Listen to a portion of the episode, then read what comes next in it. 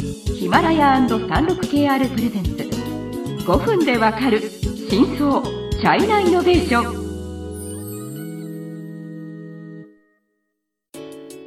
皆さんこんにちは。36KR ジャパンの委員です。日本経済新聞の山田です。はい。今回は変貌する中国自動車産業シリーズの3回目です。はい、はい。えー、と今回はケースを担うまあ、中国の代表的な企業について紹介したいと思います。うん、その紹介に入る前に、うん。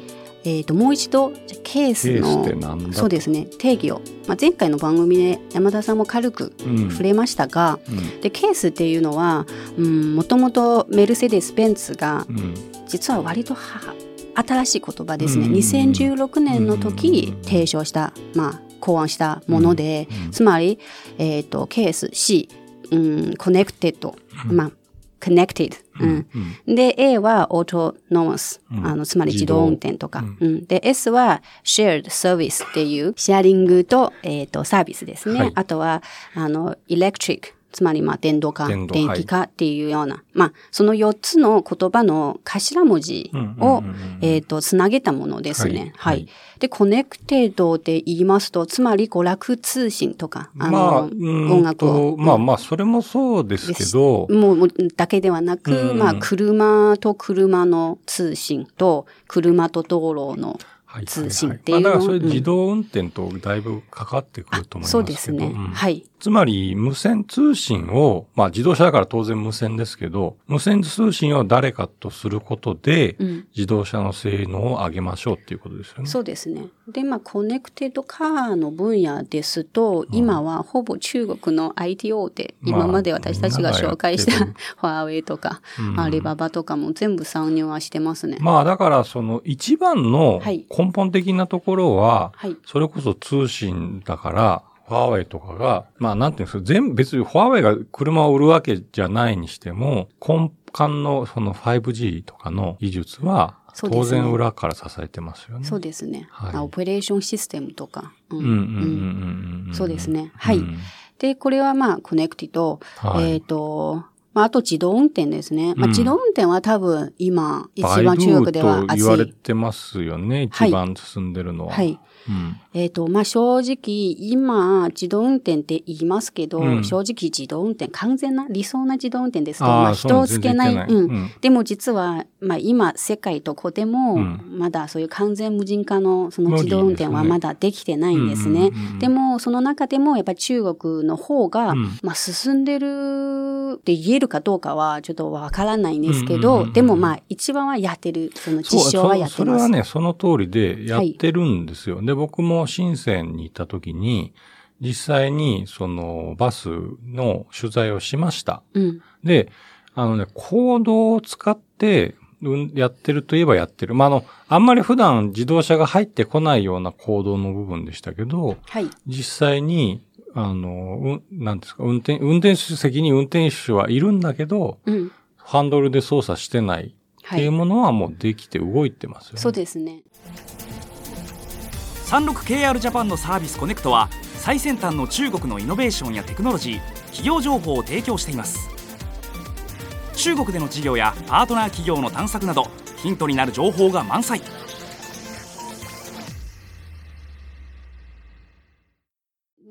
以前、まあ、製造、中国製造うん2025の話も出ましたし、で、まあ、最近よく言うのは新インフラ建設じゃないですか。はいはいで、新インフラの中でも、その自動運転とかうんうんっていうのはやっぱり一つ大きな分野ですね。うんうんうんうんで、最近北京市も、はい。うん、もう強調して、うん。まあ、つまりバイドゥとかがやっぱ今北京でそのエリアを確保して、うんうんうんうんうん行動のその走行テストをやっててはい、やっぱり、まあそのおかげで結構その自動運転の分野ではバイドゥの数字データがもちろんああるとされている。そう です。うんいっぱいありますし、走行距離も全然はい他社を、あの、リードしてるっていうような感じです、ね。と言われてますよね言われてます。はいはい、そうですね。で、次は、えっ、と、S ですね。シェアですね。あ、シェアの方はまあこれは、一番もう、わかりやすくて現実のものになってますよね。そうですね。まあ、シェアっていうのは、つまり、その別に自分の車を持ってなくても、うん必要な時借りる、必要のない時は貸すっていうようなロジックじゃないですか。うんつまりみんなで共同所有するっていう。まあ、うん一番わかりやすい例は、あの、ネット配車、はいはいはいライドシェアですね。ははいいはいはいはい。まあ、自転車もそうですし、今うん自動車、はい。まあだからあれですよ、DD とか、DD とかっていうか、ほぼ、それはほぼ DD まあ、ほぼだ DD は今、うん、まあ中国市場の6、7割をやっぱり占めててで、そこはやっぱりその、まあ市場が、それ DD がうん。そこまで大きくても、やっぱり市場は隙間があるんですよ。だからまあ残りの市場は、その、今の実は自動車会社とかも、まあ一部の、そう、サービスとしてはネット配車するあの、ツァオツァオっていう、あツァオツァオツァオトランスフォーっていう、あ、はい。通信かな。あの、販路の会社、あの、き、えー、ジリー、キチリーのはい。子会社ですね。はい。中国経済のさまざまな業界や企業紹介最新のイノベーションやテクノロジーを徹底解説。5分でわかる真相チャイナイノベーション。この番組の最新のエピソードはヒマラヤで配信中。今すぐヒマラヤのアプリをダウンロードして要チェックまあ、ジリーは今、中国ブランドとしては、民まあ営の中国企業、あ、自動車企業としては最大手。そうです。で、はいまあ、あと、ボルボとかも、うん。まあ、買収したで、会社です彼のね。子会社のツァオツァオ通信かな？はいは、そのキチリーが作った、あの、EV だけで、はい。えーやってるやってるというね。ですね。ははいい。だからまあ、つながってますね。うんうんうんはい。あとはまあ、電気化。電気化もまた、ちょっと自動運転と同じく、やっぱりこう、熱い、今。まあ、そうですね。はいで、ポイントは電池ですよね。はい。つまり電池の供給能力のある会社が、まあ世界中で求められている中で、CATL っていう会社が、はい。つまり、寧德時代っていうんですね。明徳時代。そうそうそうそう。あの、めちゃくちゃな生産能力を持っている。あと、まあ、やや古い、古いと言ってもあれですけど、BYD あ BYD も古いって言っても、まあ、まだ10年。うんですよねはいとかが、あの、いて、まあ、その、これはですね、日本の会社も本来電池って得意だからパナソニックとかは頑張ってるんですが、はい。うん、供給能力だけで見るとちょっと辛いかなということになっている。その、寧德時代もうん、実は私も、別に自動車産業をすごくこう見てるわけではないし、うんあとまあ電子なので一般の消費者もあんまわからないじゃないですか。まあそう ふとこう気がついたらもう世界ナンバーワンのシェアっていうような、そうですねうんうんまあすごいこうスピードで成長してきましたね。うん、だからはいそれこそ、ここ前、前までに議論したエンジンはい。は、中国は弱いからダメだったっていうのを、うん。まあ、えまあだから EV のでん、えっとエンジンに変わるものって、まあはい。モーターあるにしても、やっはい。ぱ電池が重要だから、電なんかまあ池はやりますよっていう。台頭したっていう感じですよねそういう、まあ決意は感じますよね。そうです。ね。で、まあその電池の、えっ、と話、別にその今は中国だけ電気化をこうんう進めようって思うだけではなく、うんうんやっぱり世界中はやっぱり環境問題で、うんえっ、と、ある程度今後はもう電気化にするとか、うんあるいはもう本当にヨーロッパですともう全部もう電気に切り替えるっていうような風潮ではないですか。だから、お本当に中国とってこの電池が、まあいや、これから。もしも本当に CATL が成功したら、はい。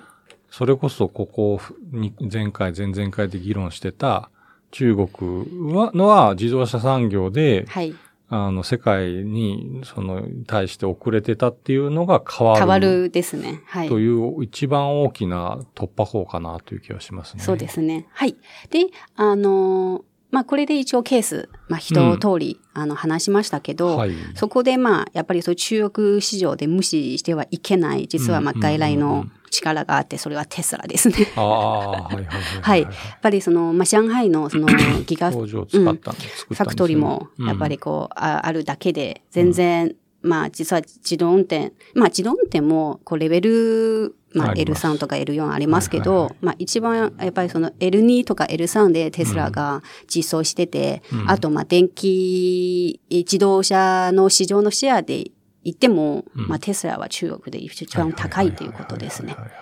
まあ、あの、ケースで、まあ、まあ、一つ確実に言えるのは、その、むまあ、あんまり固有名詞出すとちょっとディスってる感じになるからわかんかもしれないんですけど、つまり日本の会社が、あの、合弁として伝統的に組んできたような、まあ、みんなが聞いたことのあるような中国の自動車メーカーではない会社が、うん。ケースの時代には、えっと、担い手として出てくるので、それにはみんな注意をしていた方がいいんじゃないかなということじゃないでしょうか。はい、時間になりましたので、次回は、まあ、また、まあ、中国のスタートアップというか、イノベーションの話になると、いつも出てくる問題なんですが、うんまあ、やっぱり早いから、それに伴う課題も、まあ、いっぱいあります。はい。次回はその課題についてご紹介できたらと思います。はいはい、楽しみにしていてください。